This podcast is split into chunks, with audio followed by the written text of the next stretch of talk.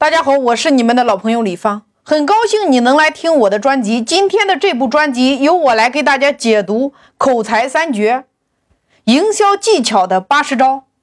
大家来想一下，你身边有没有这样的一些人？你们五年以前处在相同的起点，五年之后不同的成就。那你来思考一下，是什么原因造成了人与人之间这么大的差距？有一些人拼命的想赚钱，却一直赚不到钱。有一些人与世无争，却有人愿意花高价请他来出场。你看，相同的环境，不同的思维，是不是造成了不同的行为举止？不同的行为举止造成了我们之间不同的结果。钱，它是资源、人脉、能力、价值的转换。当你不具备这些条件的时候，你会发现赚钱是不是很难、很累？所以，永远要记住，值钱比赚钱更重要。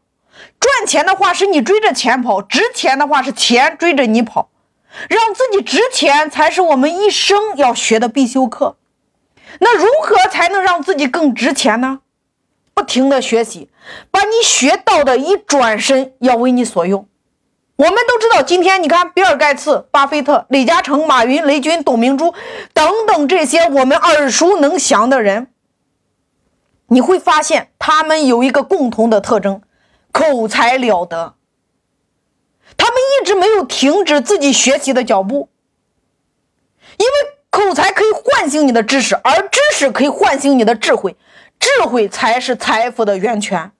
所以，今天你要想成为一名有钱的人，要想成为一名大成的人，你要想事业有成，口才是你今天行走江湖的标配。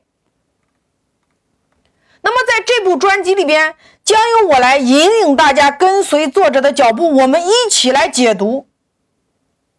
对于一个创业者，对于一个想要大成的人，我们如何能够轻松的把话说出去，把钱收回来？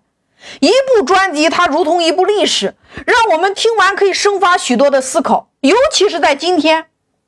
我们在直播的江湖，我们在音频的江湖，我们在短视频的江湖，我们在图文的江湖里边，口才成为了我们每一个人的标配。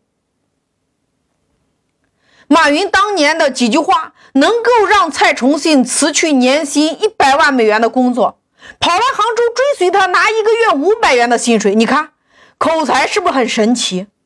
无论你今天从事什么样的行业，我们都离不开口才。对内。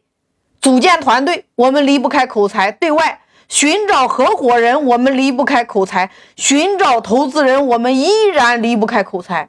哪怕在家庭里边，与你的另一半相处，与你的孩子相处，你依然离不开口才。